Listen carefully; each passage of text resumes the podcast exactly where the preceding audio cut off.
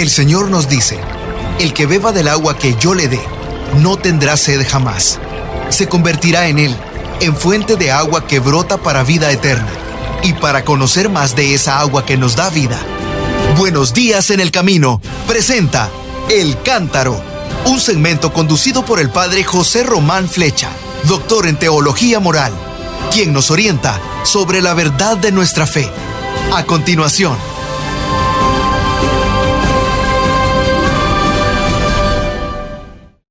Mis queridos hermanos, soy el padre José Román Flecha, sacerdote de la diócesis de León, en España. Hoy es jueves y hoy el viejo refrán diría, hay tres jueves en el año que relumbran más que el sol. Jueves Santo, Corpus Christi y el día de la Ascensión. ¿Y esto a qué viene?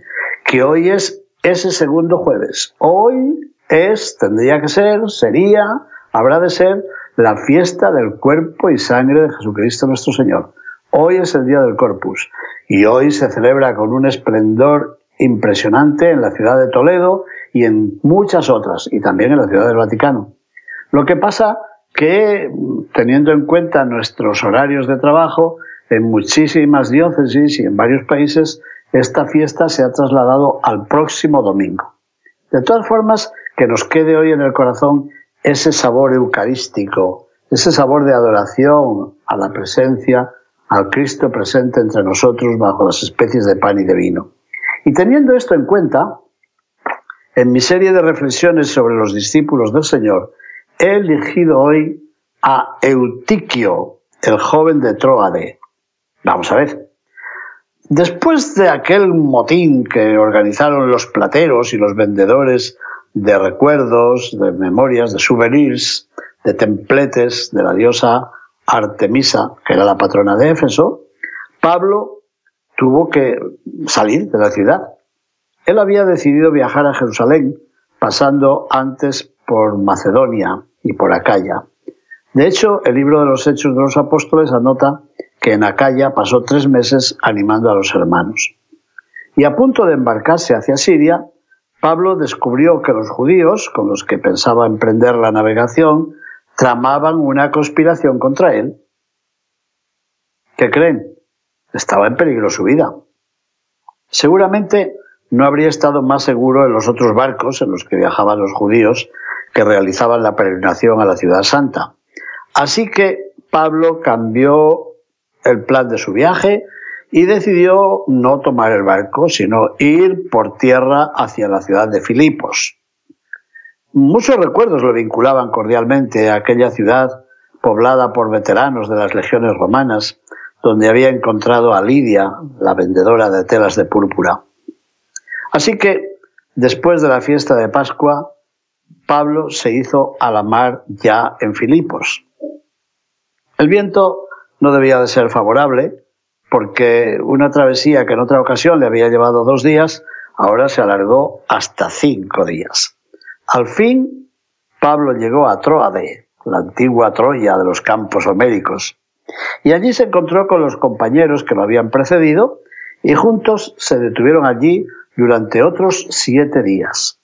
Esto se nos cuenta en el libro de los Hechos de los Apóstoles, capítulo 20, versículos del primero al sexto.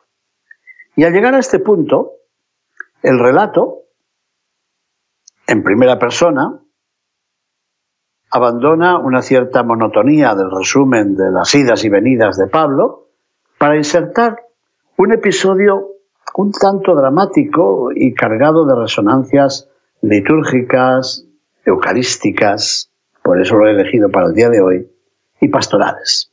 A ver, la escena nos lleva a asistir a una celebración del Día del Señor, una celebración de la Eucaristía, la noche del sábado al domingo, seguramente. Y es tan viva la narración que parece evocada por un testigo presencial, un testigo que no olvida los detalles que él había observado. A ver, los hermanos residentes en Troade se reúnen con Pablo y sus compañeros en una casa para celebrar la fracción del pan, es decir, la Eucaristía. El texto nos sugiere que es una noche serena de primavera. Los hermanos se reúnen en un salón del tercer piso, la tercera planta. Y, como era de esperar, la estancia se encuentra iluminada por unas cuantas lámparas. No había luz eléctrica, ¿no se acuerdan? Alguna ventana dejaba entrar una suave brisa procedente del mar. La reunión de aquella asamblea constaba de dos partes. En la primera tenía un puesto predominante la, palabra, en este caso la palabra del apóstol. Al parecer, Pablo estaba muy deseoso de compartir con los hermanos lo fundamental del mensaje relativo a lo que llamaban ya el camino, es decir, la fe cristiana. El lenguaje que se utiliza en el texto griego indica que San Pablo se alargó en su discurso y en su argumentación. Su argumentación recordaba su pasado de fariseo. De todas formas, los asistentes a aquella celebración litúrgica seguramente estaban ya un poco cansados del trabajo del día, que San Pablo me perdone, pero tal vez estaban también aburridos del discurso y también hay que decirlo, seguramente estaban ya un tanto hambrientos porque el ágape fraterno, la comida o la cena, se estaba haciendo esperar. Y no tendrían reloj de pulsera, claro, pero seguramente que estarían pensando, ay, pero ¿cuánto, cuánto está durando este discurso? ¿Cuándo terminará? Yo tengo un hambre que ya no me aguanto más. Bueno, perdonen que yo trate aquí de hacer teatro, pero es que me los imagino. No solo me los imagino, sino que en el Congreso Eucarístico Nacional de León, en el cual fui ordenado sacerdote, el cardenal Landázuri Ríquez, arzobispo de Lima, Perú, que venía como mensajero, como enviado, delegado del Santo Padre Pablo VI, nos presentó una escena admirablemente detallada qué discurso tan bello pronunció en la catedral, recordando aquella noche en que Pablo, con los hermanos de Troade, celebró la Eucaristía. Desde entonces yo leo este pasaje con muchísimo cariño. Y también, también pienso que sí, que los hermanos podían estar cansados del trabajo del día, aburridos de escuchar el largo discurso de Pablo y un poco hambrientos, esperando que llegara la hora de la comida. Bueno, pero hay un detalle que también es muy simpático y que lo recordó aquella vez el cardenal Landazzi. En aquella pequeña asamblea había un joven, un joven que seguramente tenía calor, así que sintió la necesidad de un poco de frescor, de brisa, de vientecillo, y se acercó a la ventana y se sentó en el alféizar de la ventana. Bueno, el alféizar es una palabra de origen árabe que significa el antepecho de la ventana. ¿eh? Se llamaba Eutiquio, que es un nombre muy interesante, era el nombre de una diosa, la diosa Fortuna, muy venerada por los griegos. Así que Eutiquio podría traducirse también por el equivalente latino de Fortunato o por el nombre castellano de Buenaventura. Seguramente, cuando nació este chiquillo, sus padres pensaron que era una suerte y podrían haberle llamado eso, el, suertudo, el afortunado. Bueno, tenía calor. Se acercó a la ventana. La verdad es que el cansancio, el humo de las lámparas de aceite, el ronroneo de las palabras de Pablo que no terminaba nunca, hicieron un poco difícil que Eutiquio se mantuviese despierto. Así que de pronto perdió el equilibrio y cayó por la ventana hasta el suelo del patio interior. Qué susto, ¿no? Qué terrible. Bueno, los hermanos, eh, yo creo que dejaron a Pablo que hablara si quería, pero bajaron apresuradamente por las escaleras, claro que no había ascensores, y lo recogieron ya muerto. Libro de los Hechos de los Apóstoles, capítulo 20, versículo 9. Bueno, no sé. En la narración primitiva tal vez se aludía a un desvanecimiento pasajero, no sé, pero la tradición fijó aquel recuerdo como una muerte, como una muerte y una resurrección, porque También Pablo bajó al patio, se tendió sobre el cadáver de Eutiquio, lo abrazó, en un gesto que nos recuerda las resurrecciones realizadas por el profeta Elías, que resucitó al hijo de aquella viuda de Sarepta, y la resurrección que realizó el profeta Eliseo con el hijo de la mujer sunamita. Esas historias las encontramos en el primer libro de los Reyes, capítulo 17, y en el segundo de los Reyes, capítulo 4. Así que algo parecido. San Pablo devolvió la vida a Eutiquio. Yo creo también, y ustedes me perdonan si me equivoco, que en el libro de los Hechos de los Apóstoles se tratan de no contraponer, sino de poner en sintonía el relato que nos habla que Pedro había resucitado a Tabita y el relato que nos dice que Pablo resucita a Eutiquio. De una forma o de otra se nos dice que la fe devuelve la vida. Pero además nos llama la atención la frase con la que Saulo, llamado Pablo, intenta tranquilizar a los presentes que seguramente estaban asustados, algunos estarían llorando si eran parientes de aquel joven Eutiquio, quién sabe si estaban allí su papá, su mamá, bueno, o compañeros de estudios o de juegos, y Pablo se dirige a ellos y les dice, ya, no se alboroten, pues su alma está en él. Libro de los Hechos de los Apóstoles, capítulo 20, versículo 10. Si ustedes recuerdan, seguramente tendrán en la mente que unas palabras muy semejantes las pronunció también Jesús cuando al entrar en la casa de Jairo se refirió a la niña que decían que estaba muerta y dijo, ¿por qué alborotan y lloran? La niña no ha muerto sino que duerme. Yo creo que estos relatos seguramente reflejan también la opinión de las gentes de aquel tiempo que pensaban que el alma seguía en el cuerpo durante un tiempo. Algunos decían que hasta tres días o cuatro días. Mm, tal vez ustedes están pensando que cuando Jesús llegó a Betania, a casa de Lázaro, Marta y María, Lázaro ya había muerto, y su hermana Marta le dice a Jesús, eh, Señor, ya, ya huele, ya huele mal, lleva ya cuatro días muerto. Bueno, pues aquí Pablo dice, eh, su alma todavía está en su cuerpo.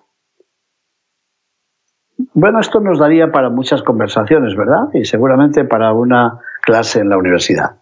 Pero dejémoslo así. Eutico, Eutiquio, el afortunado, se había dormido, había perdido el equilibrio, había caído desde la tercera planta.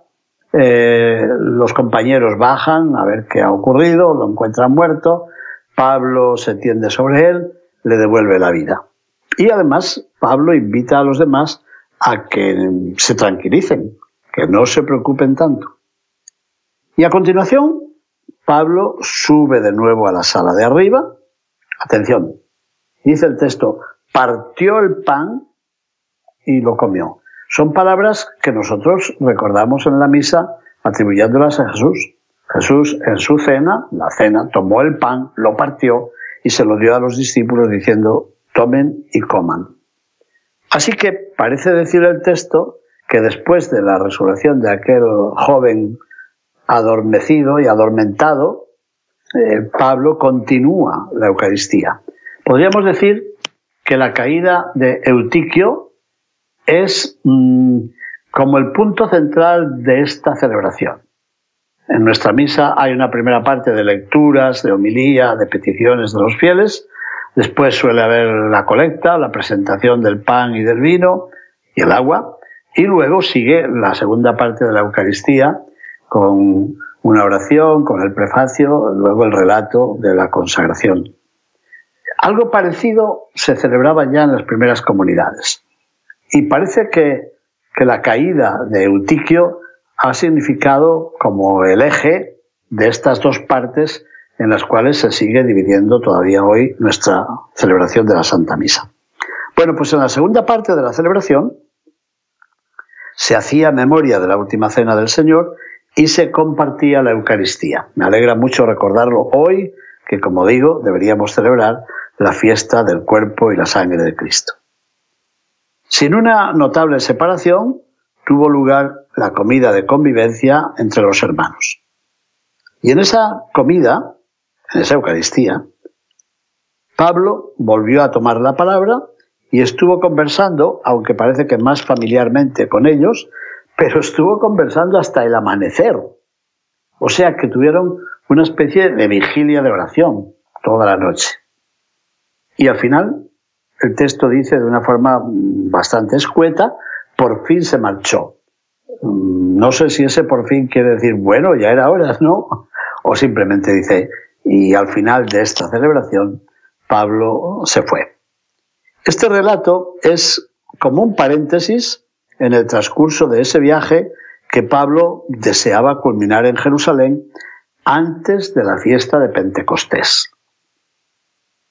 Por cierto, estos días estamos leyendo en la liturgia de cada día, la Santa Misa, el libro de Tobit o Tobías.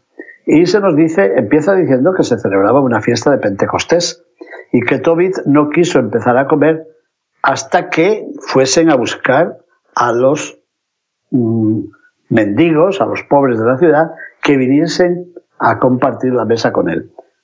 Así que la fiesta de Pentecostés eh, tiene una importancia ya en el Antiguo Testamento y la tiene también ahora en la vida de Pablo. Pablo quiere llegar a Jerusalén antes de la fiesta de Pentecostés, a los 50 días después de la Pascua.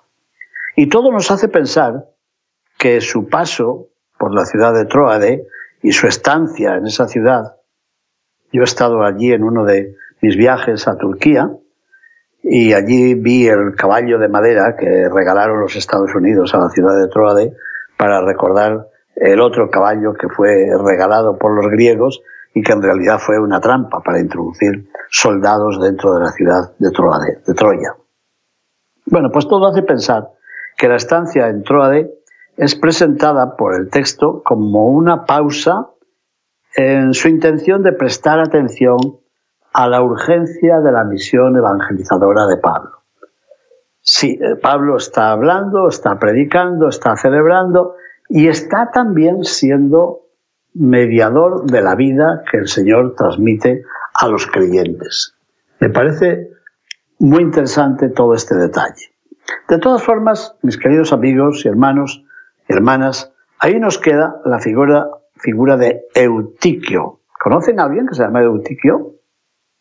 En nuestro seminario de León tuvimos un compañero que se llamaba así, Eutiquio, es decir, el de la buena suerte. Hoy no es un nombre muy común, pero en otro tiempo sí. También en femenino, Eutiquio y Eutiquia, la afortunada. Bueno, pues ahí nos queda la figura de Eutiquio como una imagen de la joven comunidad. Una comunidad que parece decir que ya no necesita las antiguas discusiones propias de los rabinos, que necesita, sí, una introducción a la palabra de Dios, necesita la celebración de la Eucaristía, necesita compartir el pan, necesita compartir el amor. Y este joven, Eutiquio, yo creo que es la imagen de un tiempo nuevo. Quizá por eso le tengo tanto cariño. Porque habiendo pensado tantas veces en la Eucaristía, en el futuro, yo creo que Eutiquio está ahí precisamente como la promesa de un futuro, la promesa de una nueva realidad, la promesa de una nueva alianza. Eutiquio invita a las nuevas comunidades cristianas a celebrar con verdad el sacramento de la fe, el sacramento de la esperanza y el sacramento del amor. Así que la figura de Eutiquio, por cierto, yo no he visto nunca ninguna estatua, ninguna imagen en ninguna iglesia dedicada a Eutiquio. Y yo creo que sería interesante alguna catequesis sobre este joven y una catequesis especialmente para los jóvenes. Habría que pensarlo ahora en vísperas de la Jornada Mundial de la Juventud que se va a celebrar en Lisboa. Eutiquio tendría que ser para todos nosotros un recuerdo un recuerdo de, la fe en la Eucaristía, un recuerdo de la escucha de la palabra de Dios, un recuerdo también de la fe de las primeras comunidades y del respeto que merece la Sagrada Eucaristía. En el martirologio romano hay varios eutiquios. Hay un eutiquio de Alejandría que se celebra el 26 de marzo, un eutiquio de la ciudad de Como en Italia, cuya fiesta o celebración es el día 5 de junio, un eutiquio de Constantinopla el 6 de abril, un eutiquio de Nursia en Italia el 23 de mayo, un eutiquio de Perinto el 29 de septiembre y otro eutiquio de Roma el 4 de febrero. Yo siento mucho que, me parece a mí, que no hay ningún nombre o ningún santo eh, eutiquio para recordar a este, a este joven, que seguramente era bueno y seguramente tenía también su deseo de permanecer fiel a la fe de Jesucristo nuestro Señor.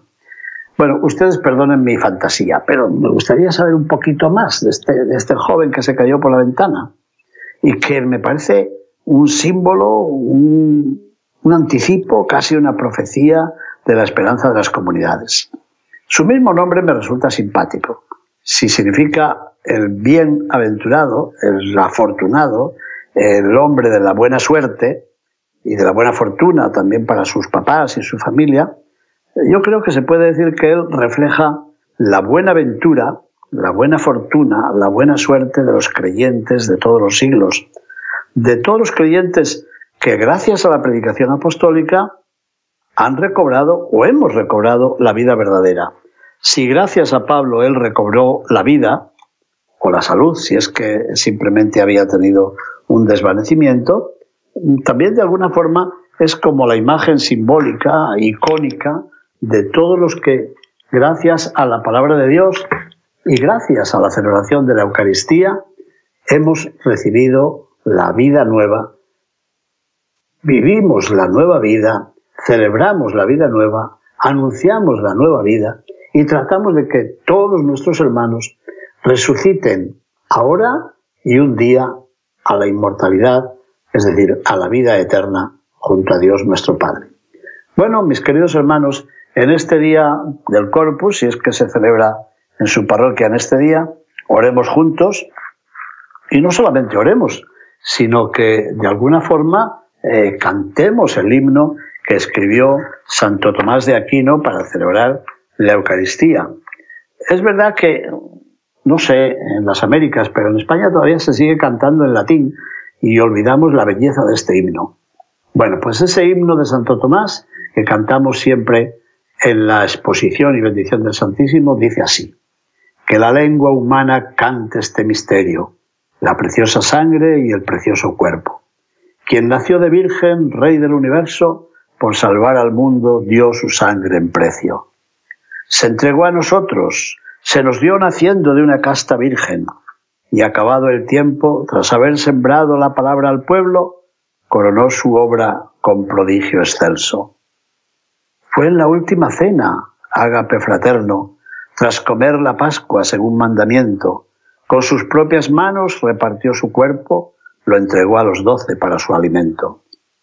La palabra es carne y hace carne y cuerpo con palabra suya lo que fue pan nuestro. Hace sangre el vino y aunque no entendemos, basta fe si existe corazón sincero. Adorad postrados este sacramento. Cesa el viejo rito, se establece el nuevo. Dudan los sentidos y el entendimiento, que la fe lo supla con asentimiento himnos de alabanza, bendición y obsequio, por igual la gloria y el poder y el reino al eterno Padre con el Hijo eterno y el Divino Espíritu que procede de ellos. Amén. Qué hermoso. Tomás de Aquino no solamente era un buen teólogo y un buen biblista, era un gran poeta. Mis hermanos, muchísimas gracias. Feliz celebración de la Santa Eucaristía. Buenos días en el camino presentó El Cántaro con el padre José Román Flecha. Esperamos que hayas disfrutado de este mensaje producido por El Sembrador. Si resides en Los Ángeles y a sus alrededores, recuerda que puedes ver la programación de ESNE las 24 horas al día a través de la señal abierta digital en Canal 56.2 y por la radio. También nos puedes escuchar y ver por medio de la aplicación ESNE en tu celular. Búscanos en las redes sociales y en nuestro canal de YouTube como Noel Díaz ESNE. No te pierdas la gran variedad de mensajes y artículos religiosos para el crecimiento de tu vida espiritual. El número de nuestras oficinas es el 773-777-7773 y puedes visitarnos por internet a elsembrador.org. El Sembrador Nueva Evangelización. Gracias por ser parte de esta gran familia. ¿Sabías que? La 540M en Salinas, California es la primera estación de ESNE, con programación 100% católica, totalmente en inglés, y la gran noticia es que la puedes escuchar en cualquier parte del mundo, a través de la página jesusthesower.com y de la aplicación ESNE. Pasa la voz a tus hijos, amigos y familiares que se comuniquen mejor en inglés para que reciban el mensaje de la palabra de Dios.